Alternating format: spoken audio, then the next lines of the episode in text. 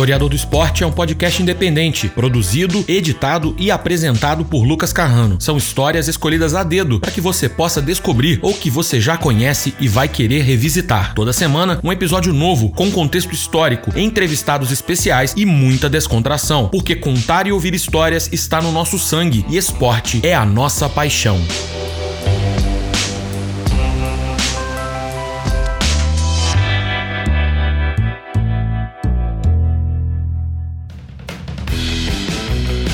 Historiador do esporte na área, eu sou o Lucas Carrano e no episódio de hoje vamos falar sobre nomes, mais especificamente de um nome que não vai mais ser visto nos gramados da NFL, Washington Redskins. Em 2020, o clube anunciou oficialmente que não vai mais carregar o nome que possui desde o seu segundo ano de existência e que no lugar vai passar a se chamar de forma provisória Washington Football Team. Não só a mudança, mas a história do nome em si é cercada de controvérsia, para dizer o mínimo, né? E aí a gente vai tentar repassar essa trajetória e alguns momentos-chave. No quadro Conversa, o MVP da NFL no Brasil, Davis Chiodini, se junta ao programa para discutir a questão dos nomes de franquias da NFL, toda a polêmica em torno do antigo Washington Redskins e um super bônus para você ouvinte, que vai esticar a duração do podcast um pouco, eu já adianto, vai trazer um conteúdo de altíssima qualidade, repassando a história de cada um dos nomes das franquias da NFL. Fica por aí que esse programa hoje tá show. Vamos nessa?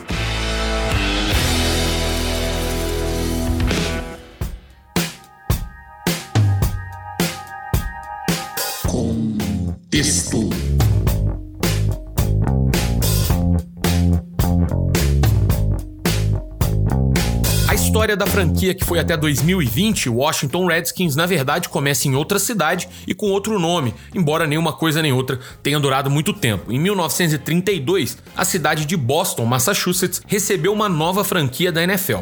Lembre-se, na década de 30, o beisebol ainda era de forma disparada o esporte mais popular dos Estados Unidos, e dessa forma era o passatempo da América que ditava as tendências e servia como referência para as demais modalidades. A NFL, estabelecida em 1920, ainda tinha dificuldades para encontrar sua cara e não tinha conseguido manter o arranjo de equipes de uma temporada para outra até aquele momento, sempre com mudanças, trocas e equipes que faliam até no meio do campeonato. A situação para a temporada de 1932 era ainda mais dramática. Ainda no rescaldo da crise de 29, a liga vinha encolhendo nos anos anteriores e chegou para aquele campeonato com apenas oito times na disputa. É o menor número da história ao lado do campeonato de 1943, que é claro, você deve ter associado já, aconteceu em plena Segunda Guerra Mundial. Um dos oito times que estreavam na NFL naquele ano era justamente a nova franquia de Boston, que por conta disso resolveu agir com segurança, sem arriscar muito e simplesmente repetiu o nome da equipe de beisebol bostoniana com quem dividiu o estádio,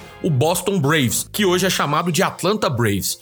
O nome Braves faz referência a antigos guerreiros nativos dos Estados Unidos, ou seja, a referência aos povos nativos americanos já existia, embora, claro, de uma forma bem diferente. Aquele time do Boston Braves, que mandava suas partidas no Braves Field, tinha quatro donos: George Preston Marshall, Vincent Bendix, Jay O'Brien e Dorland Doyle. A equipe não se classificou para o playoff, era apenas um jogo final naquele ano e terminou a temporada com quatro vitórias e quatro derrotas. Um resultado que até não foi tão ruim, mas acumulou um prejuízo de quase 50 mil dólares. Você pode estar pensando, ah, isso não é muita coisa, mas isso hoje equivale a quase 850 mil dólares, o que afugentou três dos quatro donos. Para a temporada de 33, George Preston Marshall ficou como o único dono da franquia e resolveu mudar de casa, mas manter-se na cidade de Boston. O destino então foi o Fenway Park, histórica casa do Boston Red Sox da Major League Baseball. Como você deve imaginar, não era viável ter o Red Sox como senhorio, mas carregar o nome do Braves. Dessa forma, o Marshall decidiu que a partir do segundo ano de existência, o time passaria então a se chamar Boston Redskins. Aqui eu abro um parêntese para contar a história do termo Redskin. A palavra Redskin significa, em tradução livre, pele vermelha.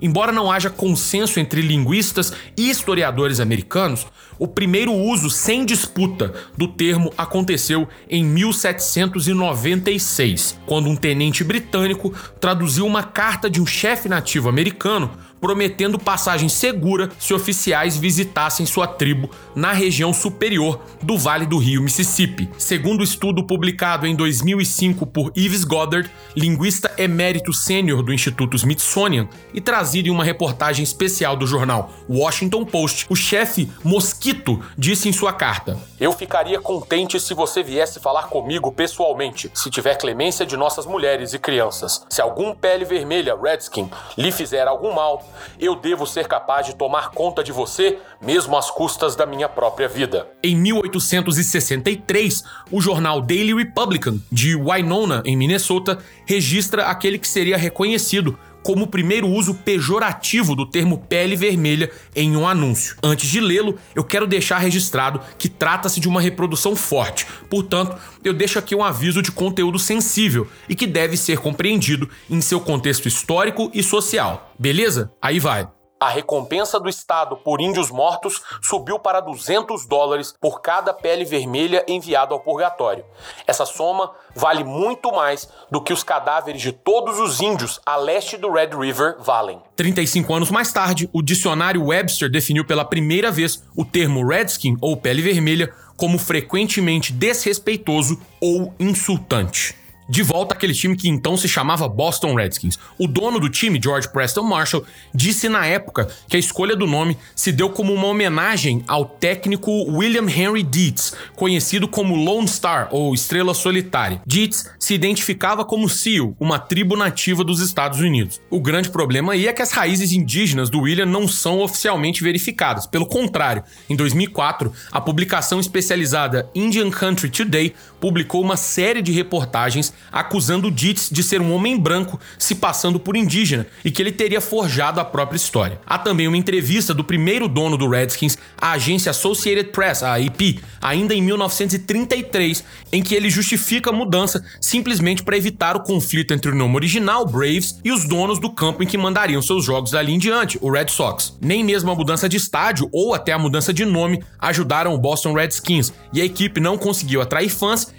e nem cair nas graças da população. O estopim veio em 1936, quando a equipe fez uma boa campanha, com sete vitórias e cinco derrotas, vencendo a divisão leste e se qualificando para a grande final diante do Green Bay Packers. A falta de sucesso em Boston era tanta que nem mesmo isso foi suficiente para gerar comoção, e a partida acabou sendo levada para Nova York, onde o Packers venceu por 21 a 6. Isso aí foi a gota d'água.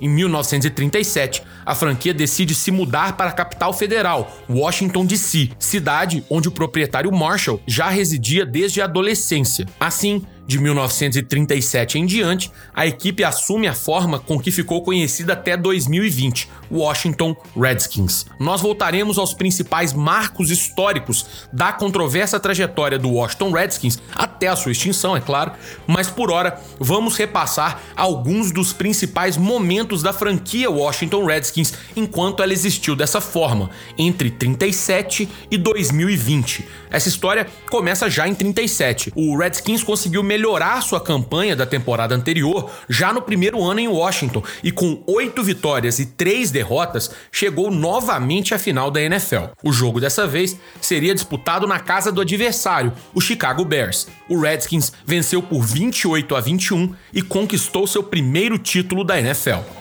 o Redskins voltaria à final da NFL, dessa vez em 1940. O adversário, Chicago Bears novamente. O jogo entrou para a história, mas não pelos motivos que os torcedores de Washington poderiam desejar, já que o Bears venceu a partida por 73 a 0. Até o presente, o maior placar e maior diferença já registrada em qualquer jogo nos atuais 100 anos da NFL, justamente em um jogo final. Acompanhe um trecho aqui dos comentários da Mutual Broadcast Radio sobre a partida.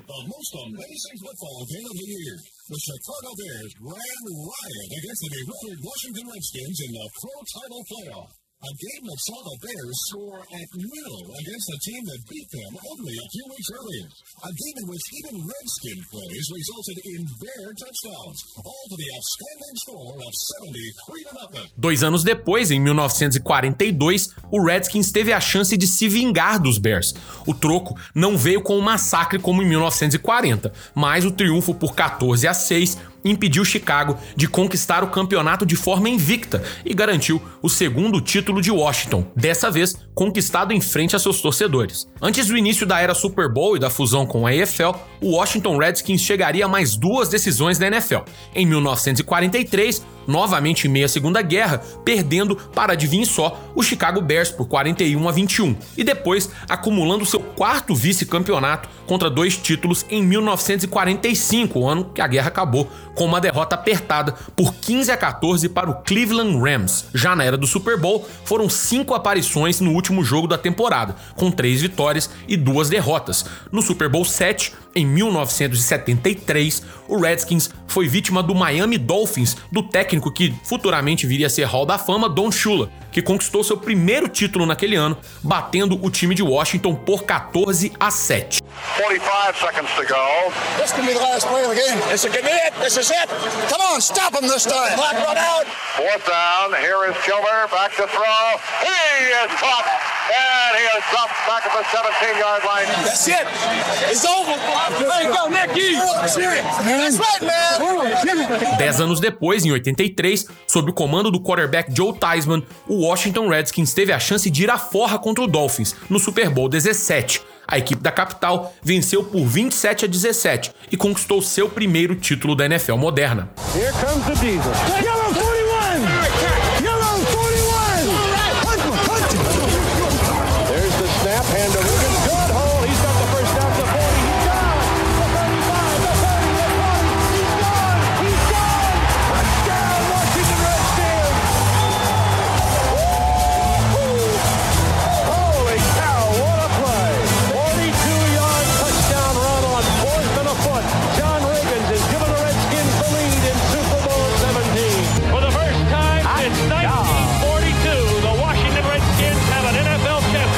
Ano seguinte, 84, Theismann e o Redskins repetiram a dose, voltando ao jogo mais importante da temporada. Dessa vez, no entanto, o time de Washington não foi páreo para o Los Angeles Raiders, que venceu por 38 a 9.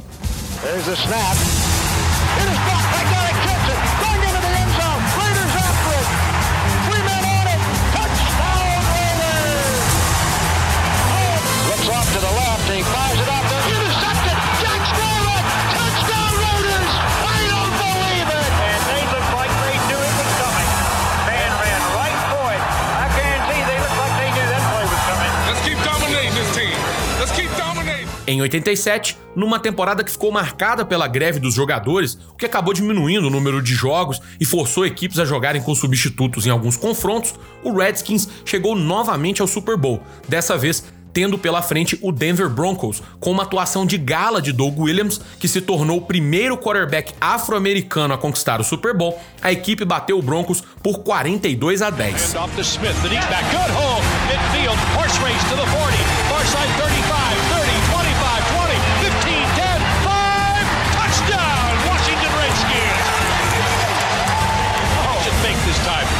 Everybody. He's got Sanders in the clear at the 10.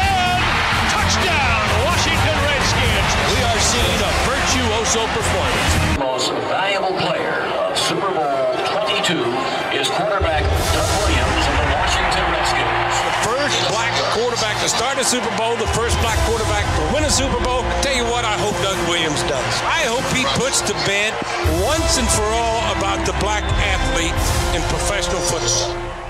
A última vez que o Washington Redskins esteve no grande jogo foi em 1991, Nessa época aí, o cara que tá falando com vocês aqui tinha um aninho de idade. O Washington venceu por 37 a 24 e impôs a segunda derrota consecutiva em um Super Bowl ao Buffalo Bills.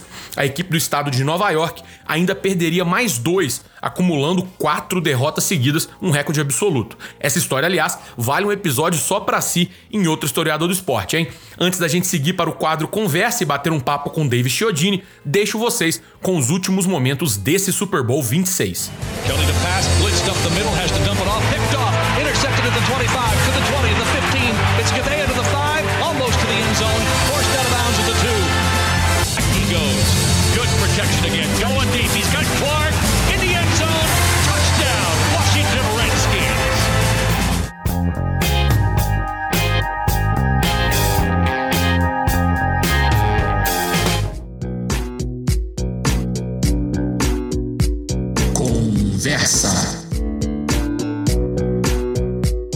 Passando aqui então pro quadro Conversa que hoje vai receber mais uma vez um amigo da casa, Dave Chiodini, que é do On The Clock, do Pro Football. A galera que é da Podosfera já conhece. Davis, seja muito bem-vindo ao Historiador do Esporte. Fala, Lucas. Prazer falar com a galera. Já tô me sentindo em casa, né? Já, já, tô, já tô chegando, abrindo a geladeira, pegando a cerveja e vamos bater um papo aí bacana com todo mundo. Você sabe, né? Já tá acostumado, então, como já é de casa, que a primeira pergunta aqui ela é pessoal. Então a gente sempre fala um assunto que não necessariamente tem a ver com o tema do episódio, que hoje é sobre a polêmica do nome do Washington Redskins. Mas antes da gente entrar nesse tema um pouquinho mais espinhoso, eu quero te fazer uma outra pergunta. Por porque assim, eu fiquei sabendo por bocas de Matilde, são fontes fidedignas. Eu tenho, você sabe que eu sou jornalista, assim, sério, né? Eu, quando vou investigar as coisas, eu vou buscar a fundo. Eu tenho fontes, pessoas que, cujos nomes nunca serão revelados, pois tem aqui o, ao meu lado a lei que protege o sigilo de fonte. Então, nunca assim, serão eu... revelados, senhor Roberto Vaz. Exatamente. Nunca, ninguém nunca vai saber que é o que começa com Roberto e termina com Vaz o nome. Mas fiquei sabendo que você é um noveleiro de primeira categoria. E não só um noveleiro, como é a enciclopédia da TV brasileira nos anos 90. E aí, eu vou te fazer uma pergunta: qual é a melhor novela de todos os tempos e por que é Mulheres Apaixonadas? então, cara, eu sou um noveleiro convicto, sem vergonha nenhuma disso, porque eu vejo muita gente que assiste novela e tem vergonha porque é, é, produto brasileiro e tal. Novela nada mais é do que uma série que passa na sua TV e as novelas brasileiras são maravilhosas. Cara, Mulheres Apaixonadas é uma novela maravilhosa mesmo, cara. É, Cristiane Torlone muito bem naquela novela. Todo mundo é um elenco maravilhoso, assim. É uma, uma das minhas novelas prediletas de todos os tempos. Mas eu vou te contrariar. Se eu, se eu puder, eu vou te contrariar. Porque eu tenho aí algumas na frente delas. Eu vou citar três que eu gosto muito. A primeira é A Próxima Vítima. Tá? A Próxima Vítima, novela de 95. Para quem quiser ter mais ou menos proporção do que foi A Próxima Vítima, Pense na, na sua rua na hora de um jogo do Brasil na Copa. Não tem ninguém. Assim foi o final de A Próxima Vítima. Eu lembro de uma eu matéria. Disso. Eu era molequinho, eu tinha 5 anos, mas eu lembro, cara, tipo assim, é. todo mundo querendo saber que a gente era, era explodir o shopping, né? Não, não, a próxima vítima matava as pessoas. Ah, não, era quem. Não, é isso, era quem matou. É, não, explodiu o shopping é Torre de Babel. Torre de Babel. Tá era quem que era o assassino, que morria muita gente na novela. Caramba, é verdade. Foi essa que teve dois finais diferentes que no. no... Teve gravados. Portugal foi vendido um e pra Angola outro. Que loucura, meu. É. E aí eu não vou contar, obviamente, quem é o assassino e tal mas era uma família rica, tinha toda uma trama. Então, assim, para vocês terem ideia como o final foi é, sensacional, assim, como parou o Brasil, não tinha ninguém na rua. Tinha uma matéria do Jornal Nacional na hora, é, no outro dia mostrando, não tinha ninguém na rua. Nos bares, assim, todo mundo parado na frente da televisão. Foi final de Copa do Mundo. Outra novela é um pouquinho mais antiga, é pré-anos 90, que é Vale Tudo. É uma novela, para mim, sensacional. É, mas não, vou voltar só para os anos 90 em diante. Vamos lá, então. A Indomada, uma novela. Pô, essa é do Cadeirudo, né? Exatamente. Ah, rapaz. Mas a cidade era Greenville, em Pernambuco, e era devido à influência dos britânicos, todo mundo falava meio inglês e tal. E oh, Shake My God. Era essa é. novela? Era o Shake My God, Well, Well, Well, tinha tudo isso, era muito boa. E tinha o Teobaldo Faruqi, então, assim, uma novela muito bem construída, assim, a Adriana Esteves também foi muito bem nessa novela. A Renata Sorrá, sempre sensacional. E por último, uma novela já dos anos 2000, que eu acho que marcou também, que é a Avenida Brasil. A, novamente a Adriana Esteves como Carminha, o Murilo Benício era o tufão, só existia um cara para ser o tufão esse cara era o Murilo Benício com seus. Keanu Reeves brasileiro. É... O ator mais canastrão. Que, mano, ele, tipo assim, com todas as qualidades e defeitos que essa frase é, quer dizer, Exato. é o Keanu Reeves brasileiro. Exato, cara. Não tinha ninguém com todos os tiques, com todos os trejeitos que poderia ser o Tufão, além do Murilo Benício. O Leleco, o pai dele, sensacional, aquela, aquela coisa de subúrbio carioca, maravilhosa. Avenida Brasil e a trama, a, quero vingança, mas não quero, as pessoas tentando melhorar, mas ao mesmo tempo com aquele sentimento, uh, o lixão, a Vera Holtz, incrível naquela novela, o Zé de Abreu também, então, cara, maravilhosa aquela novela Avenida Brasil. Mas Mulheres Apaixonadas tá no top aí, é uma novela de altíssimo nível. Então, a gente podia estender esse papo sobre novela aí por duas horas, porque o Brasil é prolífico em novelas e eu digo e repito, vejam novelas porque é divertido. Às vezes é muito melhor que muita série aí que nego fica pagando pau. Depois, qualquer coisa, eu faço um episódio especial aí sobre novela, cara. E aí a gente ah. deita o cabelo. Mulheres Apaixonadas foi eu, eu brinquei, obviamente, que é a que eu mais gosto, mas porque eu assisti na época que passou e eu descobri o, a paixonite vendo Lavínia Vlasak capotar seu carro depois de namorar com o Padre ah. Gato. E depois, e além disso, é, tinha uma trilha sonora muito boa. Tinha Matchbox 20, várias bandas que eu tava descobrindo ah. na época ali e tal. Tinha uma trilha sonora. Algumas, inclusive, nem tão conhecidas. Tipo, tinha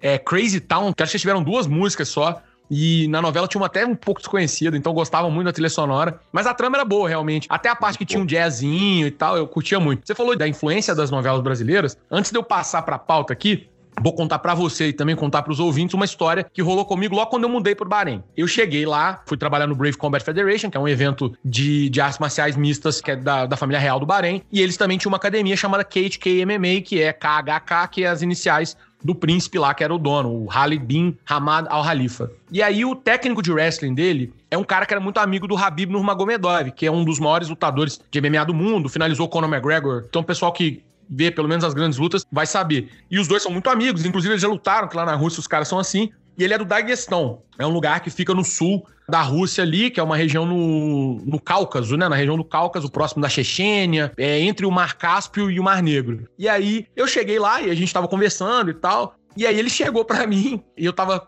Alguém comentou, falou: ó, o cara novato aí chegou aqui na, na, empresa e tal, e ele tinha dado uma passada no escritório, a gente trocou uma ideiazinha rapidinho, ele perguntou como eu chamava. Eu falei, ah, eu chamo Lucas. E aí ele olhou para mim e falou assim: Lucas, Lucas, Where is Albieri? Que, o, que, o que quer dizer, Lucas, Lucas, onde tá o Albieri? Albieri? E aí, com aquele sotaque russo, Where is Albieri? E aí eu falei, que isso, cara, que você tá falando? Você tá louco? E aí eu não entendi, cara. Ele, Lucas, Albieri, Léo, o clone, Inshallah, Multi-Ouro. Eu falei, não, meu irmão, você tá brincando comigo. Que isso que você tá falando, cara? E aí ele veio me contar que a novela O Clone era um fenômeno no sul da Rússia. Ele falou assim: a minha mãe assistia todo santo dia a novela e eu ficava perto dela, ela ficava cozinhando, enfim, fazendo as coisas, e a gente ficava ali no rabo da saia vendo a novela. E ele falou assim: eu assisti essa novela inteira. É, toda vez fala Lucas, eu lembro disso. E ele falou assim: cara, é, é impressionante, tal, curioso. E eu falei, que eu não acredito. Ele, é, não, isso não sou só eu, não. E aí ele foi começou a brincar com vários lutadores russos. Então você imagina os maiores trogloditas do mundo, aqueles caras tudo com cara de, sabe, de, de mafioso de filme, casca grossa, nego acostumado a surrar a cara dos outros. E quando você falava com eles da Jade, eles ficavam todos, é, Jade, não sei o quê, cara. Foi muito louco, muito louco esse negócio. E o que eu acho da novela, e como tudo, né, série, filme, a gente costuma muito, ah, essa é melhor, aquela é melhor, tal, tal, beleza, mas passa muito pela percepção pessoal de cada um, do momento que assistiu, de uma lembrança que traz, né? Uhum. Falo muito isso do futebol, às vezes, ah, pô, tu é gosta tanto do futebol mais antigo, por quê? Mas porque era um momento que eu vivia aquilo, que, por exemplo, ah, eu sou corintiano, aquele time do Corinthians de 98, 99, era um momento mágico para mim, garoto de 15, 16 anos, vendo aquele time com Marcelinho, Ricardinho, Edilson, Luizão, pá, pá, pá era um momento mágico. Então, essa percepção para mim é muito importante. Como no teu caso dessa novela, como de um outro time, de um esporte, de uma música. Então, as pessoas às vezes têm dificuldade de entender isso. Tipo, é muito um sentimento muito pessoal de como aquilo bate na gente, né? Ah, com certeza. O meu filme favorito de todos os tempos é Cidade de Deus. Não e é não o é melhor é... filme da história. É, não, não é, não é. Mas é o mas filme que eu mais é gosto. Exato. Mas eu vejo ele, eu brinco que, para quem vê, conhece Cidade de Deus e, e, sabe nas referências é que eu vou falar, mas assim, eu sempre falo que você tem que ver Cidade de Deus a cada três meses, senão a gangue de cenoura ganha. E aí, o que, que é o negócio? Porque, é, na verdade, eu brinco com isso, mas a verdade é o que eu gosto de ver sempre porque eu mudo, o filme continua o mesmo, sabe? Mas eu vou mudando. Então, assim, eu percebo coisas diferentes, eu vejo coisas diferentes. E se eu acho, e eu tenho, assim, motivos, né, que eu já vi várias e várias vezes, já li o livro do Paulo Linhas, que é, tanto o livro dele, que é baseado na tese de doutorado dele, que é a ideia da cidade do Rio de Janeiro mudar do crime romântico, digamos assim, para o crime profissional, como é que se transformou a cara do Rio de Janeiro, e ele usa a Cidade de Deus como palco para isso, quanto pro romance, que aí ele romantizou essa história, mas assim, a ideia, o personagem principal segue sendo a Cidade de Deus, não é o, o Zé Pequeno, não é ninguém, não é nada. Então, eu sei que aquilo é uma obra muito profunda e que eu não tenho, cara, sabe, não tinha quando eu vi a primeira vez e hoje tenho humildade de reconhecer também que eu não tenho condição de entender e perceber tudo. E se eu gosto tanto, é meu dever voltar e revisitar, porque assim, o Lucas de amanhã, de daqui a 10 anos, ele pode extrair mais e mais. Como você falou, novelas, filmes, séries, livros, são obras abertas, né, cara? A gente completa o sentido sentido do que o artista fez. É, pô, vamos ficar falando aqui disso aqui para sempre. A gente não precisa falar do episódio hoje, não, não tô brincando. Vamos passar pro tema do episódio de hoje,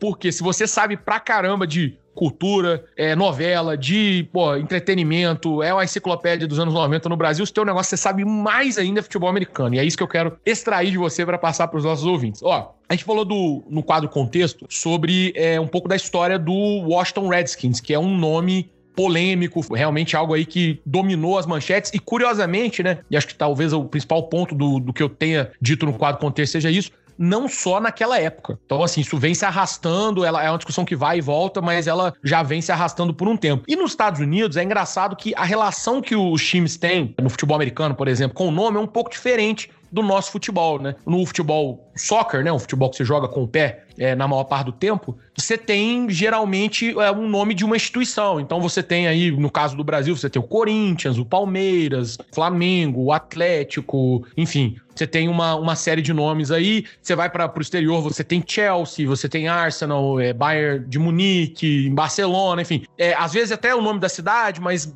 dificilmente é mais é uma coisa institucionalizada. E na, no, nos esportes americanos, e aí no caso da NFL, que é o assunto de hoje, é uma sempre uma combinação da cidade barra estado barra região onde está localizado, ou seja, tem esse componente geográfico. Seria como se o Chelsea chamasse London Chelsea ou se o Barcelona chamasse Barcelona Barcelona, né? Duas vezes. Mas é isso, tem esse componente da cidade e eles colocam uma coisa iconográfica, né? Um ou é um animal ou é um, enfim, um, alguma coisa que simbolize, né? Um símbolo. Como que você avalia ou explica para as pessoas essa importância do nome e dessa coisa de ter a cidade no nome, de carregar é, a cidade no nome, enfim. Como que é isso? Ou você pode chegar e, pô, contrariar esses cinco minutos de balela que eu falei e falar assim, não, Lucas, nome é só mais uma outra coisa, as pessoas não estão nem aí. Não, não, tem sim. O americano, ele, ele é muito visual. Né? Isso é uma coisa muito clara do marketing americano, o visual. Não à toa, os times explodem de visualizações quando vão lançar um uniforme novo né, na NFL toda, toda temporada. Nem muda tanto, né?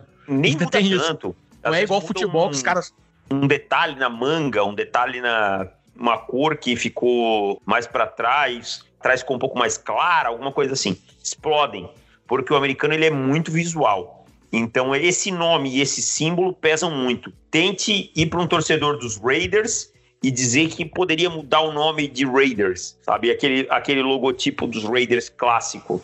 Você não vai conseguir. Os Ravens de Baltimore, todos eles gostam de dizer os Ravens de Baltimore. No, no, basquete eu ouço até hoje. Te, teve até um papo que ia voltar, eu não acompanho o basquete, então não sei.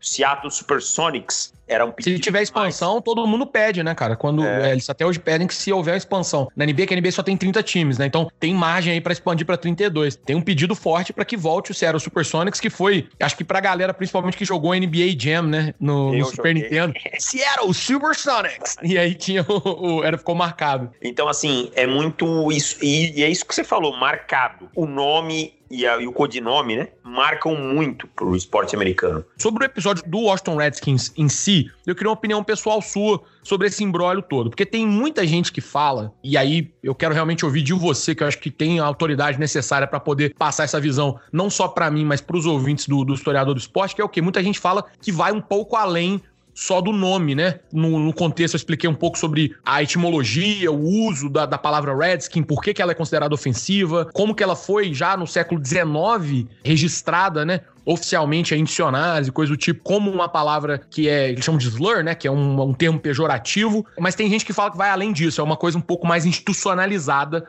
dentro da franquia de Washington. Então, eu queria saber de você um pouco sobre a questão do nome, primeiro, como é que você viu essa história toda, a decisão de trocar, enfim, de, de sair do nome é, de Washington Redskins, e também sobre essa questão institucionalizada que foi comentada, mas assim, aí eu não tenho, é, eu tenho que perguntar realmente a quem sabe se é uma coisa que procede. Então, cara, eu penso o seguinte: esporte para mim, claro, existe provocação, existe a rivalidade, existe tudo isso. Mas esporte, para mim, sempre foi uma coisa que teve muito a ver com inclusão.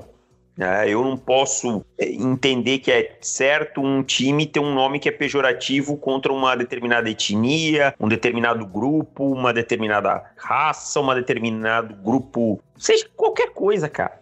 Qualquer coisa. Então, para mim, tem mais é que trocar mesmo. Demorou é demais. Eu nem sabia dessa informação que desde o século XIX era considerado um nome pejorativo. Então demorou é demais para trocar. Ah, mas é uma tradição. Tradições ruins são feitas para ser queimadas. Nós temos que evoluir como seres humanos. Ué, uma época era tradição matar quem nascesse com deficiência, alguma deficiência física. Então vamos fazer isso, vamos continuar até hoje? Porque é uma tradição? Não, né?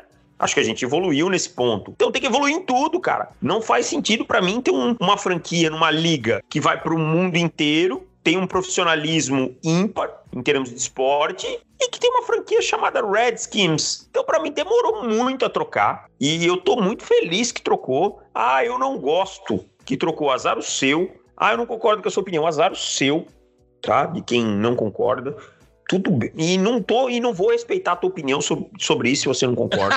Fica tá? à vontade para desrespeitar. É, você tá, tá é, liberado. É, porque, cara, é uma coisa assim absurda.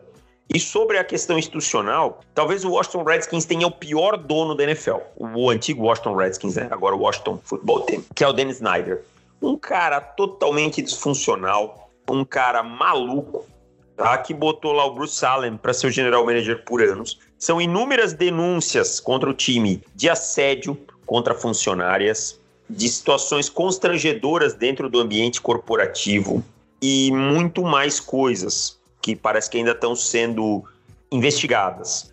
Agora, com a mudança de nome, a franquia está vindo com um novo treinador que é o Ron Rivera, um latino, um cara que tem uma personalidade forte, um cara que é disciplinador, comandou o Carolina Panthers por muito tempo. Não estou entrando no mérito campo do, do Ron Rivera, mas sim de como ele conduz as coisas e ele faz meio um papel general manager e tal. E parece que a franquia começa a tomar novos rumos. Foi instaurada uma auditoria, uma grande empresa de, de advogados está revisando todos os procedimentos de como Washington funciona internamente muitas coisas estão mudando. Espero realmente que mudem. E Washington pecou muito nisso, pecou muito por muito tempo em sustentar esse nome racista. E eu espero realmente que 2020 seja o início de uma nova era. Eu escrevi lá no Pro Football a prévia do. Ah, desculpa, até complementando, e um bom sinal, o running back o Darius Guice, é, escolha segunda rodada de 2018, ele foi acusado de violência doméstica contra uma namorada, foi sumariamente cortado isso é um bom sinal. Não se tentou passar pano, não se tentou nada. Foi sumariamente cortado do time. Então, assim, eu realmente escrevi isso no Pro Football, o início de uma nova era em Washington, e eu espero que seja o início de uma nova era em Washington. E que se alguém ainda não entrou nessa era na NFL, que comece a entrar, porque senão vai ficar feio para esse tipo de franquia. Antes da gente passar a régua aqui no assunto e seguir com o podcast, queria saber de você se não for pedir muito. E aí, cara, se for pedir muito, você pode me xingar, pode falar à vontade, tá? Não vou, não vou editar, não vou cortar, não vou fazer nada, não. Pra saber se você não se importa da gente repassar aqui, time a time na NFL, com exceção do Washington, que a gente já falou no episódio, conversou aqui, você passou sua opinião e tudo mais, mas a gente falar rapidinho sobre nome e sobre a história de cada time. Você vai me xingar ou você vai concordar? Não, vamos bora lá. Bora lá. Você me então, ajuda então, beleza. também, vamos lá. Eu vou, vou passando aqui, então vou fazer o seguinte, ó, vou, vou pegar os times por divisão e vou falando com você e aí você vai me dizendo mais ou menos assim, um ampassant do que que é a história do nome daquele time ou por que que esse time tem esse nome, enfim, sobre a identidade de cada um dos times, ok? Vamos lá. Vou começar pela Conferência Americana aqui então, e vai ser bom pro pessoal que não tá tão familiarizado com a NFL, mas se interessou pelo assunto, vai poder conhecer aí as 32 franquias da liga atualmente. Vou começar pela divisão leste da Conferência Americana. Então, primeiro time de lá é o Buffalo Bills, do estado de Nova York. O Buffalo Bills foi chamado de Chewbacca durante muito tempo, tá? Não é, não Por causa é daquele Chewbacca? É, não, não, não. Não, tô brincando. não tinha nem como, ele foi quase fundado foi antes, né? chamado, né? Quase foi chamado de Chewbaccas, porque é o, bis, é o bisão, né? O bicho, né? Eles chamavam de Chewbaccas. Então ele foi. O Buffalo se refere ao Buffalo Bill, se refere a um cara de vendas, o, o Buffalo Bill Cody que é um cara que era lá da região e tal, e ficou por isso o nome de Buffalo Bills. Seguindo então aqui na, na divisão leste, a segunda equipe é o Miami Dolphins, a um, único campeão invicto da história da NFL. Ah, os Dolphins é curioso, eles vieram numa expansão, né? É um time da, que entrou da EFL. E o dono dizia que um golfinho é um dos animais mais rápidos e espertos do oceano. Por isso ficou esse nome no Miami Dolphins. Não tem muita história por trás do Miami Dolphins, não engraçado, achei que tivesse alguma coisa a ver com o fato da Flórida ser famosa por ter SeaWorld, essas coisas todas, né, de, de é. golfinho. Curioso, Eu né? acho que ele bateu o olho, bateu o olho ali e ficou. Seguindo aqui na divisão leste, pro maior campeão da, dessa divisão, né? Equipe que, que dominou aí desde que houve o realinhamento, New England Patriots, ex-time de Tom Brady e atual time aí de Cam Newton. Ah, o, esse é porque, assim, Darth Vader gostava muito de... Não, é, na verdade é assim, em homenagem à, à Revolução Americana, né? Os patriotas e tal, da independência. E aí tinha um cartoon que era num jornal que tinha o Patriota e tal, e aí ficou. É basicamente em, em homenagem ao, aos patriotas da independência. Então ficou New England Patriot por isso. Beleza. Uma outra coisa sobre o time é isso, né? Que o time é baseado em Boston, na, é no, no, Massachusetts, embora jogue em Foxborough, que é uma cidade próxima. E o, no, o termo New England, ele se refere às, a algumas das colônias iniciais, né, dos Estados Unidos, justamente que é aquela região ali no entorno do estado de, de Massachusetts. Então eles tentaram, acho que, abarcar uma, um grupo Histórica, maior de né? É, exatamente. De, e também para ter mais fã, né, cara? Se chama Boston Patriots, você perde fãs de outros é. estados ali da região que não tem equipes. Então acho que também pode ser por aí. Eles chegaram a ser Boston Patriots um tempo, né? Sim, sim. Mas depois por, mudaram. Por tempo. É, depois mudaram para New England Patriots. A última equipe da divisão leste da AFC, que é a equipe talvez da jogada mais infame da história da NFL, né, que é o Butt Fumble, o New York Jets. É um pecado eu falar isso, né, cara? O Jets tem uma história tão bonita, tanta coisa de eu lembrar o Jets justamente pelo butt fumble do, do Mark Sanchez, mas fazer o quê, né? Aqui a gente gosta tanto da galhofa quanto da seriedade. Por que, que o New York Jets tem esse nome, Davis? Os Jets, na verdade, o novo dono ele queria chamar de Titans, pensou em chamar de Gothams, mas ficou sendo Jets por causa da proximidade do aeroporto LaGuardia. E aí os Jets, os aviões e tal, então por isso ficou sendo conhecido como os Jets. Passando aqui para a divisão norte da Conferência americana e começando pela equipe que se chama Baltimore Ravens. Por que, que tem esse nome? Baltimore Ravens em homenagem ao poeta, né, o Edgar, o escritor, desculpa, Edgar Allan Poe, que morou em, e faleceu em Baltimore e tinha um poema chamado The Raven, né? Então ficou sendo o Baltimore Ravens em homenagem ao Edgar Allan Poe, já que o time, os Colts, tinham ido embora da cidade, acabaram se tornando aí os Ravens.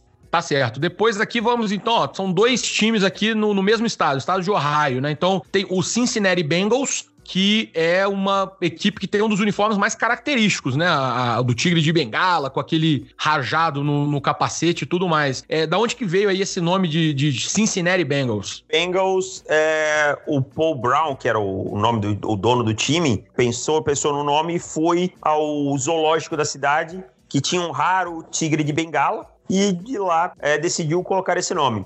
Não tem história nenhuma, tal. É, é porque ele viu um raro tigre de Bengala, gostou, bateu as cores com que ele imaginava e colocou o nome no Cincinnati de Bengals, no caso, né? E os Browns, é uma história assim, ele queria o, o Paul Brown, que também é responsável pela fundação do Cleveland Browns, é, achava que Panthers era um nome melhor, mas não já estava ocupado. Aí ele preferiu usar Browns que era o nickname de um, o apelido de um, de um boxeador, o Joe Louis, muito popular, conhecido como The Brown Bomber. Então ficou sendo o aí por isso ele colocou esse nome de Cleveland Browns. Será que não foi porque ele chamava Paul Brown e ele falou assim, quero que meu nome fique, não, não tem, não tem essa chance não? E ele deu esse miguezão aí sobre o Joe eu, Lewis. Eu acho que pode ter sido um grande migué.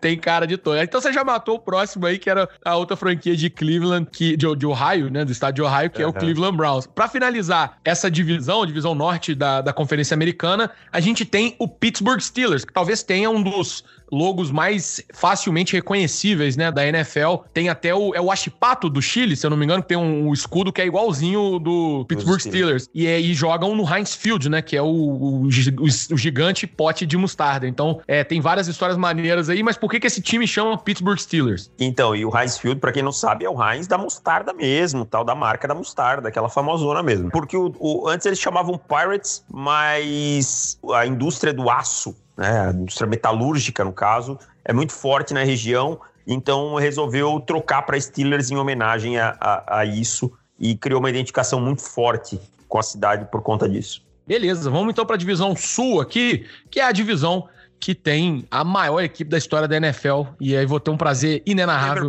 O Denver Broncos está jogando na AFC West?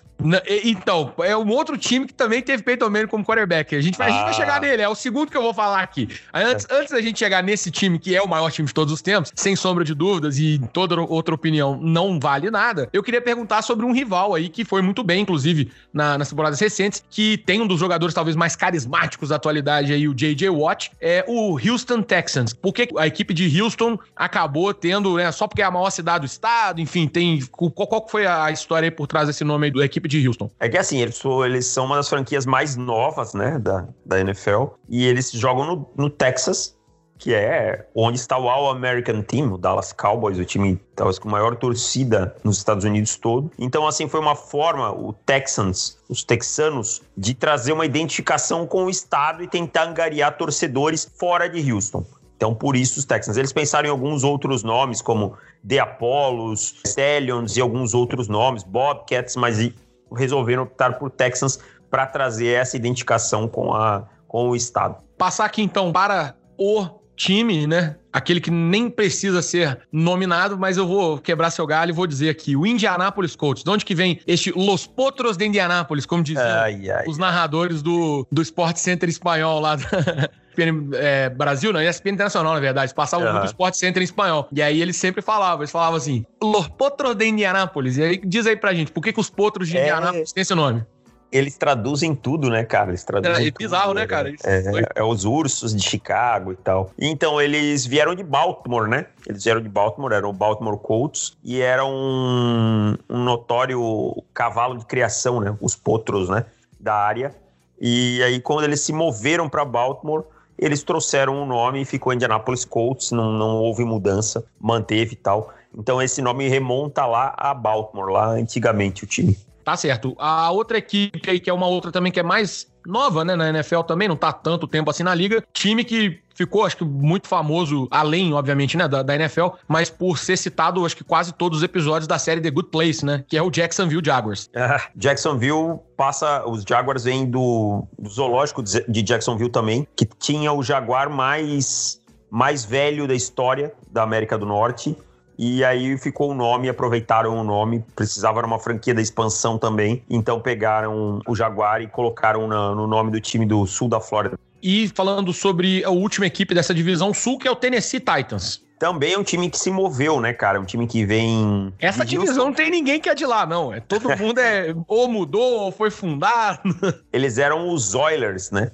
Eles eram os Oilers e resolveram mudar para Titans, porque Tennessee tem, é conhecida como a Atenas do Sul, em alusão a Atenas da Grécia, e por isso os titãs, né, que eram da mitologia grega, por isso eles adotaram os Titans. Ok, vamos passar aqui então agora para a última divisão, né? A divisão Oeste, que essa você vai ficar feliz e já vou começar de cara. Vou aqui a falar sobre o elefante na sala aqui. Denver Broncos, David, de onde que veio esse nome Denver Broncos? Ai, ai, ai, ai. Denver Broncos, na verdade, é um cavalo clássico, né? O Bronco é o cavalo clássico do Colorado. Denver Broncos era um time que jogava beisebol. Tá na Midwest Baseball League durante os anos 20. E aí foi se tornou um time de futebol americano e manteve o nome. Mas o Bronco é o cavalo característico do Colorado. E falando aqui sobre os demais rivais de divisão aí do Broncos, então, mas temos aqui o Kansas City Chiefs, que é o, o atual campeão aí da NFL, é o time de Patrick Mahomes. Ah, um dia vai mudar para Patrick Mahomes. É... Futebol Clube. Futebol Clube. ele já é dono agora, né, de uma parte, ele comprou um pedaço do time, né? É, eles falam muito que é porque os Chiefs eram uns nativos americanos da região, que é, viviam muito na área do Missouri, né? Mas também teve um prefeito de Kansas City chamado Roe e o apelido dele era Chief Bartle, que era, foi muito importante para o time. Então eles juntaram as duas coisas e mantiveram o nome. Ah, tá certo. Beleza. Outra franquia dessa divisão oeste da AFC é o Las Vegas Raiders, antigo Oakland Raiders, antigo Los Angeles Raiders, né? Mas o nome, a única coisa que nunca mudou, que esse nome Raiders, né? Isso aí continua o mesmo. E por que, que eles chamam Raiders? Então, cara, essa é a franquia que eu acho que mais mudou de lugar, assim, mas agora sai da Califórnia, sai da Bay Area em definitivo, né? E é uma, uma coisa assim que os torcedores não, não aceitaram muito bem. O time chegou a se chamar Senhores, tá? Durante muito era do Silvio tempo. Santos o time? Era do Silvio Senhor Santos. Bravanel? Entrava já com o microfonezinho lá dele, babafou e Ó, se bem que o Silvio Santos e o Al Davis tiveram momentos parecidos, tá? É verdade. É, foi substituído por Raiders, mas não tem muita explicação. Era uma parada assim que ninguém sabe muito explicar e ficou. Parece que eram os pescadores da região. É, raid é uma, uma expressão para dizer que eles entravam rápido nas casas e faziam umas confusões e tal e tal, mas ninguém sabe muito explicar o que é Raiders, não. E ainda assim ficou uma das mais icônicas, né, cara? A logo muito famosa, quase todo bonezinho da New Era que você vê por aí é do Raiders. É, né? eu... e, e se ficou muito marcado aquela imagem do, do cara metaleiro, assim, cheio de metal e ah, verdade. O brigador tal de, de Oakland, porque Oakland é um lugar meio barra pesada, né? Então ficou, ficou muito por ali. A última equipe da IFC que mudou de, de San Diego e foi para Los Angeles, o atual Los Angeles Chargers, que é a ex-equipe do quarterback da atual melhor equipe da NFL, né? que é o time. Ó, vai dar samba, hein? Vai dar samba, vai dar bom, hein? Vai dar bom, vai, vai por mim que vai dar bom. Se ele tiver minimamente bom, vocês vão fazer uma boa temporada. Cara, o menino Felipe Rios, o Philip Rivers, Sim, ele, vai, ele vai, vai, brilhar. Ele com o Frank Wright pode dar bom. Não vou dizer que vai ganhar o Super Bowl, mas vai dar bem melhor que com o Jacob Brissett. Os Chargers é... Charge é carregar, né? Tipo, de carregar bateria, de carregar, recarregar alguma coisa elétrica. Então, um, o antigo dono tinha ideia do, do povo gritando Charge, Charge, nos jogos em casa. E ficou Chargers por isso. Uma coisa bem idiota. Tá certo.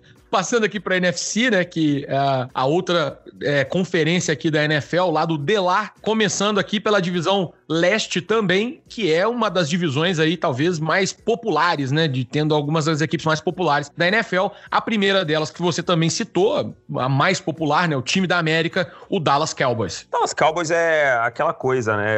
Eles queriam se chamar Rangers e tal, mas mudaram para Cowboys e é totalmente alusão ao Texas, aos Cowboys do Texas e virou uma marca registrada. Não tem nada mais icônico que os Cowboys de Dallas, né, do Texas. É, um, é engraçado esse, essa, essa divisão, ela tem realmente equipes de mercados muito grandes, né? Então, você tem aí, além do Dallas Cowboys que a gente já falou, que é do Texas, que é um outro estado muito populoso, o New York Giants, que é a a franquia mais vencedora da, da maior cidade de, da costa leste, né? Não é a capital. Mas chama a Albany, né? Que é a capital de Nova York. Mas é a, a é. cidade mais importante da costa leste dos Estados Unidos. De onde vem esse nome de New York Giants? Então, eles eram um time de beisebol e um general manager do time. Um manager chamou. Falou alguma coisa, tipo meus gigantes, depois de uma vitória e tal, e ficou e virou do, do futebol pro futebol americano e se manteve New York Giants. Bem simplório, assim. É, e o Philadelphia Eagles, que é o, a equipe aí do, do estado aí dos Founding Fathers, né? É, esse nome aí é por causa do Bald Eagle, que é a, a ave aí do, dos Estados Unidos, ou eu, tô, eu chutei Exatamente. Depois da de, Grande Depressão, teve o presidente, o Franklin Roosevelt, teve um, o National Recovery Act, né? E o símbolo era uma águia, é o símbolo americano e tal, e por isso os Eagles, Philadelphia sempre teve uma ligação muito forte com os atos do governo, com a república né, americana, então, por isso adotou esse nome aí. Tá certo. A gente vai pular o Washington aqui, que é a outra equipe dessa divisão, porque a gente. Que não tem nome episódio... no momento, né? Não tem nome, exatamente. E, e é, o episódio é todo sobre o, o ex-nome deles, então, assim, não, não justifica, né? É, indo pra NFC Norte, que começa pelo Chicago Bears. É, de onde vem esse nome Chicago Bears, Davis? Um dos mais uma das franquias mais tradicionais em história na liga, né? Acho que poucos têm a história que o Chicago Bears tem. É, o Chicago se chamava Decatur Staley, se moveu para Chicago e aí o, o grande George Halas tinha o Chicago Cubs e tal. Ele achava bonito Cub, mas Cub é isso, né? Filhotinho, né? É filhote, é né? Filhote, não ia ficar legal um nome de um time de um jogo tão agressivo como Cub. Então ele pensou o que, que é legal? Bears, um urso grande. E aí virou Chicago Bears. E aí colou a imagem dele na imagem do Chicago Cubs e falou assim: vambora. Passando para outra franquia aqui, né? A segunda franquia da, da NFC Norte, que é o Detroit Lions. O Detroit Lions é assim, eles queriam um animal que se igualasse ao tigre, porque tinha um, um outro adversário deles numa liga lá pré qualquer profissionalismo que usava o codinome de tigre. Então eles pensaram no leão, o rei da selva. E, curiosamente, é o nome do time de beisebol também, né? De Detroit, é o Detroit exatamente, Tigers, que é exatamente. a equipe. Passando para o Green Bay Packers, que é aí a equipe do homem que dá nome ao título do Super Bowl, né? Os Packers, é, duas companhias compraram o time há muito tempo atrás, né? E aí resolveram que o nome seria Green Bay Packers, colocaram o G clássico atrás do helmet e ficou e nunca mais foi trocado. O time hoje é da população, tem uma história até curiosa aí É o único time que não tem um dono. O time é da cidade de Green Bay, mas é por causa das companhias que compraram ele, é, companhias de embalagens, né? Packers é packing é embalar em inglês. Então ficou os Packers, os embaladores, né, no caso. E é curioso que o, o, estádio do Green Bay tem, cabe mais gente do que tem na cidade morando, né? Cabe mais gente que tem na cidade. É, é igual, então é... para quem viu o Last Chance lá, é igual Scuba nas duas primeiras temporadas. Cabia mais gente no, no estádio da universidade do que tinha na cidade lá. Passando aqui para a última equipe da NFC Norte, que é a única equipe que talvez pode dizer que tem tanto azar contra o Buffalo Bills, que é o Minnesota Vikings. O Minnesota Vikings é por causa do grande número de escandinavos que habitavam na região de Minnesota, e aí os Vikings era uma tradição escandinava e eles optaram por esse nome. Certo. Passando para NFC Sul, a primeira equipe aí, o Atlanta Falcons. Atlanta Falcons, o Atlanta Falcons, o time do 28 a 3, né? Tão, tão famoso pelo 28 a 3. Eu tenho uma simpatia grande pelo Atlanta Falcons, que eu gosto muito do Matt Ryan e do Julio Jones. As fontes apontam que foi um concurso com mais de mil pessoas e uma professora local, Julia Elliott, sugeriu Falcons, que Falcons significavam orgulho e dignidade, com grande coragem e luta. Isso se juntou com o que o time esperava e ele foi escolhido esse nome. A outra franquia aí da NFC Sul é o Carolina Panthers. Toda vez que fala de Carolina Panthers, para mim, só me vem um nome à cabeça: Jake Delhomme. É o cara que Jake sempre Delhomme. é quem vem assim à minha mente, sempre é ele é, e aquele passe dele naquele Super Bowl que o Panthers perde pro Patriots. Então, é, mas da onde que veio esse nome aí do Panthers? Panthers também são uma franquia das mais novas, né? Entraram numa expansão da NFL aí já nos anos 90. Eles queriam um nome que tivesse alguma coisa a ver com a região. Pensaram em Cougars, mas preferiram Panthers, já é anos 90 e tal. Já tinham um histórico dos outros times, de animais e tal e tal, então foram com, com os Panthers. Não tem nada muito grande por trás da história do nome. Tá certo. A outra franquia da NFC Sul, que é o New Orleans Saints, que é a cidade aí da cidade do Jazz. Engraçado, né? Poderia. O time de basquete chamava Jazz, né? Acabou depois indo pra Utah e manteve esse nome que não faz nenhum sentido, Utah Jazz. Mas o New Orleans ficou como Saints. Por que, que eles têm esse nome aí de Santos? Então, eles foram fundados em 1 de novembro de 66, que era o dia de Todos os Santos. E então eles estavam forfadados por conta de uma canção popular de jazz da cidade que era When the Saints Go Marching In. Ah, é, toca até hoje no estádio, né? É, então por isso que eles se, se tornaram os Saints, por essa questão aí. No fundo, ainda o jazz acabou influenciando um pouco o time. Tá certo. E ficaram com um dos símbolos aí mais bonitos, acho, da, da NFL, que é a flor de lótus e aquele uniforme é, preto e dourado, né, que é maravilhoso. Cara? Maravilhoso. E o estádio uma, uma história de reconstrução toda e tal. Tudo maravilhoso, assim, né, cara? É, eu acho muito legal. Muito bonito visualmente no Saints. Não, tudo é realmente assim, graficamente ou visualmente é um dos mais agradáveis, né, que tem. É o Saints, o Raiders, eu acho que é preto com, com prateado e com dourado sempre fica muito bonito. Acho que os dois capricharam bem aí nessa identidade visual. Falando de equipes que tem um pouco de prateado também, mas que agora esperam ter ah, uma outra coisa prateada, que é o troféu Vice Lombardi, né? Que é o Tampa Bay Buccaneers, que é a última equipe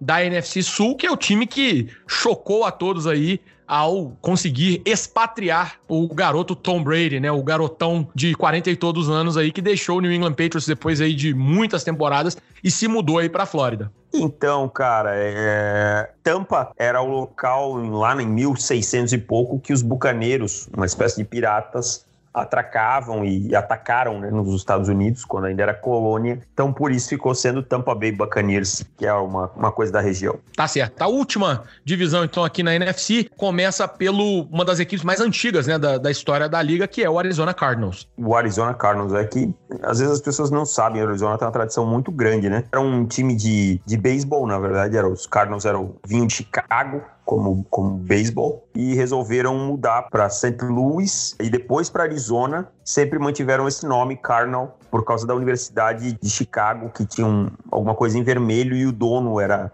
estudou lá e tal e gostava muito. Tá certo. A, além deles, né, dos Cardinals que você acabou de falar, tem também aí o Los Angeles Rams, que fizeram talvez um dos piores Super Bowls aí da história recente Nossa, contra o, o Patriots, né? Que jogo tenebroso, né, cara? Uma das é, coisas assim. É um do, daqueles jogos que é, prestam desserviço, porque quase sempre a gente sabe que o Super Bowl é bom, é emocionante. A gente fala com as pessoas: ó, oh, não gosta ainda, não conhece futebol americano? Assiste o Super Bowl que vai ser legal. Se o camarada começou por aí, a chance dele não gostar do esporte não é grande. Não gostar é grande, né, cara? Los Angeles Rams ele foi fundado como Cleveland Rams, em homenagem ao à faculdade o fundador do time estudou e ficou. Veio desde lá como St. Louis Rams, Los Angeles Rams e tudo mais. Tá certo. A penúltima equipe aqui é uma que é muito reconhecida também, principalmente pra galera que começou a assistir. Tem as gerações, né, que foram vendo a NFL. E teve aquela geração que pegou ali final dos anos 80, início dos anos 90. Certamente vai reconhecer muito fácil o San Francisco 49ers, o famoso San Francisco 49ers. É pela corrida do ouro, né, que aconteceu na Califórnia em 1849, foi a inspiração para o time. Se descobriu ouro na Califórnia, o governo incentivou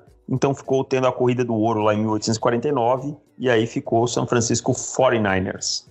Tá certo. A última equipe, então, que é a dessa divisão oeste da NFC, a última equipe que a gente está repassando aqui, essa breve história dos nomes, é o time da Cidade dos Ventos, né? O time de Seattle, lá no estado de Washington. Por que, que essa franquia de Seattle tem o nome de Seahawks? Foram 20 mil é, sugestões e ficou escolhido porque era um, um pássaro agressivo. É o Luigi Baricelli tirou uma e falou assim: vem pro caminhão do Faustão. Exatamente. Vem pro caminhão que você ganhou. E aí tinha, tinha identificação com a cidade, né? Com a questão aí, uma cidade com, com mar e tal. E o Seahawks é, é uma ave que representa bem isso, muito agressiva e tal. Então optaram por Seattle Seahawks. Tá certo, Davis. É impressionante, né? A sua realmente essa enciclopédia, não só da, das telenovelas, da cultura brasileira, mas como também da NFL sobre qualquer aspecto. Tenho certeza que todo mundo aprendeu demais. Eu aprendi muito, me diverti a beça aqui. aqui. também. Eu vou confessar que eu tenho uma cola aqui também. Então não é, não, não sabia tudo de cabeça não. Algumas Essa cola chama cérebro, não seja, não, não seja humilde. Essa cola chama cérebro. Buscou lá no fundo da memória. O homem é uma máquina. Eu tô aqui com como se fosse um K6-3 e eu sou um processador octa-core. Não aí, seja com... tão humilde. Debulhando as informações. Mas foi muito legal repassar isso com você, descobrir algumas histórias maneiras, que o pessoal também com certeza deve ter se divertido muito, porque tem essa diferença, né, entre os esportes americanos e os daqui. Cara, mais uma vez, muito obrigado por ceder seu tempo, ceder seu conhecimento, vir aqui bater esse papo, pô, muito, muito legal mesmo com é, o podcast Historiador do Esporte. É um prazer enorme. As portas da casa, como eu disse, sempre estão abertas para você. E a gente se fala em breve, espero, então, tá certo? Um abraço e até a próxima. Eu, eu tô só aguardando novos convites. Eu, para mim, é um prazer vir aqui falar de futebol americano, falar com você, que é um cara que eu gosto bastante, que eu já acompanhava antes, então, para mim é sempre um prazer. Eu agradeço, espero que vocês tenham gostado. Quem quiser me encontrar, já sabe, tô no The Clock, tô no Pro Football, é só procurar em qualquer rede social. Também tô lá no Twitter, no arroba Davis para quem quiser me acompanhar. No mais é isso, valeu pelo convite, Lucas, e tchau! Beleza, então, muito obrigado, Davis. Vou deixar aqui os links, não só para o Pro Football, para o On The Clock, mas também para as suas redes sociais na descrição do episódio. Então, todo mundo que quiser acompanhar, recomendo fortemente, aliás, que sigam o amigo Davis Chiodini nas redes sociais para ficar por dentro de tudo que acontece no mundo do futebol americano. Passando então a régua assim no nosso quadro Conversa, a gente segue para a conclusão desse episódio.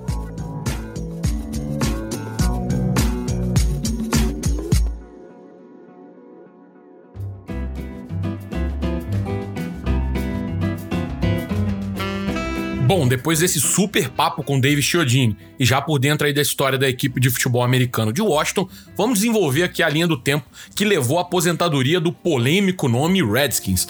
Desde a década de 40, organizações de nativos americanos, como a National Congress of American Indians, NCAI, têm proposto junto ao Congresso americano medidas para restringir o uso de nomes e episódios estereotipados ou negativos, seja em qualquer área. O esporte aí, claro, não fica de fora. O primeiro primeiro registro de debate público em torno do tema veio já na década de 70, conforme lembrado pelo jornalista Dan Steinberg, do jornal americano Washington Post, num artigo de 2004 que se chama O Grande Debate sobre o Nome do Redskins de 1972. Esse artigo foi escrito em resposta a várias críticas que o jornal recebeu, falando que a discussão sobre o nome do Redskins era recente, era motivada por uma suposta onda de politicamente correto, e aí o Steinberg reuniu diversas colunas do início dos anos 70 que tinham exatamente a mesma discussão, incluindo Redskins Rednecks, de Tom Quinn, para o jornal Washington Daily Star em novembro de 71. Nós estamos difamando os nativos americanos, de Paul Kaplan,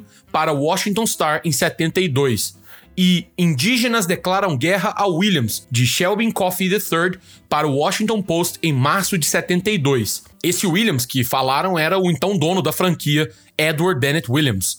Protestos em escala nacional começaram em 1988, ano em que o Redskins chegou ao Super Bowl. Como você lembra, a gente viu isso no quadro Contexto. Diante da relevância que o Washington tinha assumido naquele momento, as principais associações indígenas resolveram focar os esforços então em um campo único, né, que seria a propriedade intelectual, as patentes de registro de marca. Assim, os anos seguintes ficaram marcados por uma intensa batalha judicial pela trademark, né, ou a marca registrada Redskins, mas a franquia de futebol americano venceu em todas as instâncias, em 92, em 2006 e depois também em 2009. Um dos capítulos mais conturbados veio em 2013, quando o atual dono da equipe, o Daniel Snyder, concedeu uma entrevista longa ao jornal USA Today e escreveu uma carta aberta que teve repercussão até mesmo com o então presidente americano Barack Obama. Entre outras coisas, Snyder disse: Nós nunca vamos mudar o nome do time de Redskins. É simples assim. Nunca na temporada inaugural do nosso time.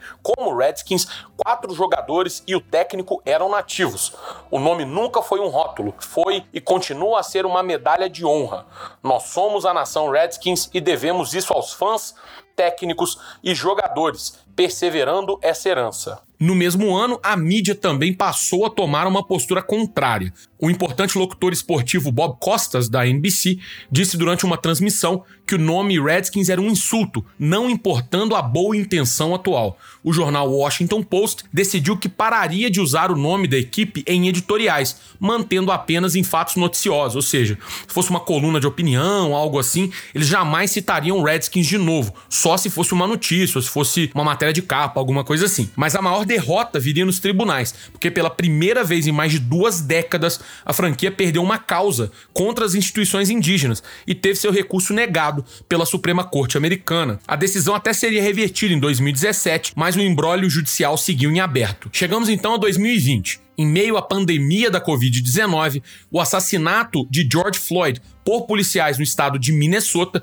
desencadeia uma série de protestos antirracismo e discriminação ao redor dos Estados Unidos. A capital federal Washington DC tem alguns dos mais violentos embates entre manifestantes e forças policiais. Eu vou registrar aqui um trecho da reportagem exibida no dia 1 de junho de 2020 pela Band, com o jornalista Eduardo Barão. Está pegando já são seis dias consecutivos de protestos aqui nos Estados Unidos, quatro aqui é, em Nova York. Você falava sobre esse toque de recolher, 26 cidades adotaram toque de recolher, mas em algumas não tem funcionado. O caso, por exemplo, de ontem à noite na capital Washington, apesar do toque de recolher, que começa às 11 horas da noite até às 6 horas da manhã, as pessoas não podem é, sair das casas. O bicho pegou confrontos que foram vistos ontem, especificamente na capital americana, em Washington, né, é, com imagens inacreditáveis. A gente está acompanhando uma série de ações nos últimos dias. Isso vem acontecendo desde a semana passada, quando foi morto em Minneapolis o segurança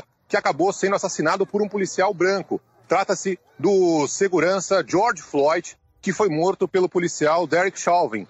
O Derek Chauvin foi preso, ele acabou ficando por mais de oito minutos com o joelho em cima do pescoço do George Floyd, que dizia: Eu não consigo respirar, eu não consigo respirar. E a partir daí, Joel, teve início essa série de ações. Em meio ao entornado caldo social, a pauta Washington Redskins voltaria a ganhar força, e a pressão dessa vez começou a vir por todos os lados, e principalmente em dois frontes: o político e o econômico, ambos, claro, com enorme apoio popular. O vice-prefeito de Washington DC, John Faltitio, disse no dia 1 de julho que não havia caminho viável para que o Washington Redskins ficasse na cidade caso optasse por manter o nome. No dia seguinte, a principal patrocinadora da franquia, a empresa de transportes e logísticas FedEx, que dá inclusive nome ao estádio da equipe, o FedEx Field, fez um requerimento formal para que o Redskins abandonasse o seu nome, sob o risco de retirar o apoio financeiro e institucional. Ao mesmo tempo, grandes varejistas e marcas como Walmart, Target, Amazon e Nike retiraram todos os produtos da marca Washington Redskins de seus catálogos e prateleiras. Menos de 24 horas depois, a diretoria do Redskins e seu presidente Daniel Snyder anunciaram que lançariam uma investigação rigorosa para uma possível revisão do nome da franquia. No dia 13 de julho de 2020, após 87 anos, o time de futebol americano de Washington deixava oficialmente de se chamar Redskins. A curta nota oficial que formalizou a decisão foi assinada por Daniel Snyder e encerra a nossa história do dia. No dia 3 de julho, nós anunciamos o início de uma revisão completa no nome do time. Essa revisão começou com nosso reconhecimento. Como parte desse processo, nós queremos manter nossos patrocinadores, torcedores e comunidades cientes do nosso pensamento de agora em diante. Hoje, nós anunciamos que estaremos aposentando o nome e a logo do Redskins como base dos resultados dessa revisão. Dan Snyder, o técnico Rivera, estão trabalhando de perto para desenvolver um novo nome e abordagem de design que vai melhorar a posição da nossa franquia tão orgulhosa e rica em tradição, inspirando nossos patrocinadores, torcedores e comunidade para os próximos 100 anos.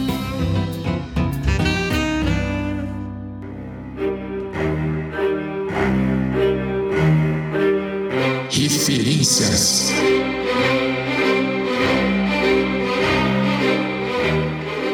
Começando então o quadro referências de hoje, vou trazer alguns jogos aqui que eu falei para vocês durante o programa. Lembra do jogo que eu falei do título do Redskins em 37 diante do Chicago Bears? Pois é, tem imagens dessa partida disponíveis. Elas são cortesias da Patek, que produzia documentários para serem exibidos nos cinemas no início do século 20. A maior derrota na história dos primeiros 100 anos da NFL, 73 a 0 do Chicago Bears para cima do Washington Redskins em 1940, também tem diversas imagens disponíveis. Há um único vídeo que compila quase 30 minutos minutos aí de vídeo e áudio sobre aquela partida. Eu vou deixar o link, claro, para vocês na descrição. A história do título de 87 do Redskins, que foi aquele ano que teve partidas canceladas, que teve a greve dos jogadores, etc e tal, inspirou o filme de 2000 chamado Virando o Jogo, dirigido por Howard Deutsch e estrelado por Keanu Reeves e Gene Hackman. O filme não é uma cinebiografia, mas tem elementos que remontam àquela história. Por não ter a licença da NFL, aliás, o filme teve uma equipe que chamava-se Washington Sentinels e não Washington Redskins. Curiosamente, esse nome de Sentinels chegou a ser sugerido por muita gente para ser o nome novo da equipe de futebol de Washington. No momento dessa gravação, o filme não está disponível nos principais serviços de streaming, mas você pode certamente encontrar na famosa locadora Give Your Jumps, para citar o pessoal aí do Braincast. Além disso, para citar também aqui as referências gringas, foram duas matérias do Washington Post que eu citei também. Uma sobre a história da polêmica em torno do nome Redskins em 72 e outra com a carta aberta do presidente do Redskins, o Daniel Snyder. Ambos os links em inglês eu vou deixar também na descrição, beleza? A última referência do dia é um episódio do excelente podcast Fronteiras Invisíveis do Futebol. O episódio de número 91, que se chama Fronteiras Invisíveis do Futebol Americano, fala sobre diversos aspectos do futebol da bola oval e da identidade nacional americana, que podem ajudar você também a ter uma dimensão um pouco melhor sobre tudo isso que a gente falou, beleza? Como de costume, as referências vão estar todas com seus respectivos links na descrição do episódio. Tem mais dicas? Sabe alguma referência que pode ajudar a completar essa discussão ainda mais? Ajude o historiador do esporte e seus ouvintes. Mande pra gente nas redes sociais e vamos espalhar conhecimento. Também não se esqueça de seguir o podcast nas redes sociais, arroba historiador do esporte no Facebook e Instagram e arroba No Twitter. Indique também para os seus amigos e avalie positivamente na Apple Podcasts. É cortesia, é de graça, é um gesto de amigo e a gente vai junto então aumentar a base de ouvintes do historiador do esporte.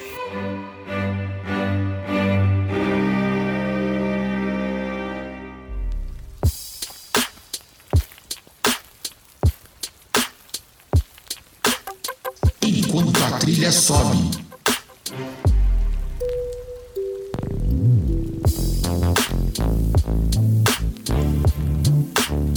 Enquanto a Trilha Sobe de hoje, eu queria compartilhar uma angústia minha com vocês. Meu algoritmo do Facebook tem colocado mais e mais vídeos de DIY, sabe? Aquele do it yourself, eu faça você mesmo, enfim. Como é que você preferir falar esse tipo de coisa na minha timeline? E assim eu fico vendo aquilo, cara, e 99% das coisas não só dão um trabalhão do caramba, como são completamente desnecessárias. E pior, muitas das vezes é um trabalho muito maior do que a própria parada original, saca? É um negócio absurdo que devia ter assim o seguinte slogan: resolvendo de forma extremamente complicada os problemas que ninguém tem ou vai ter.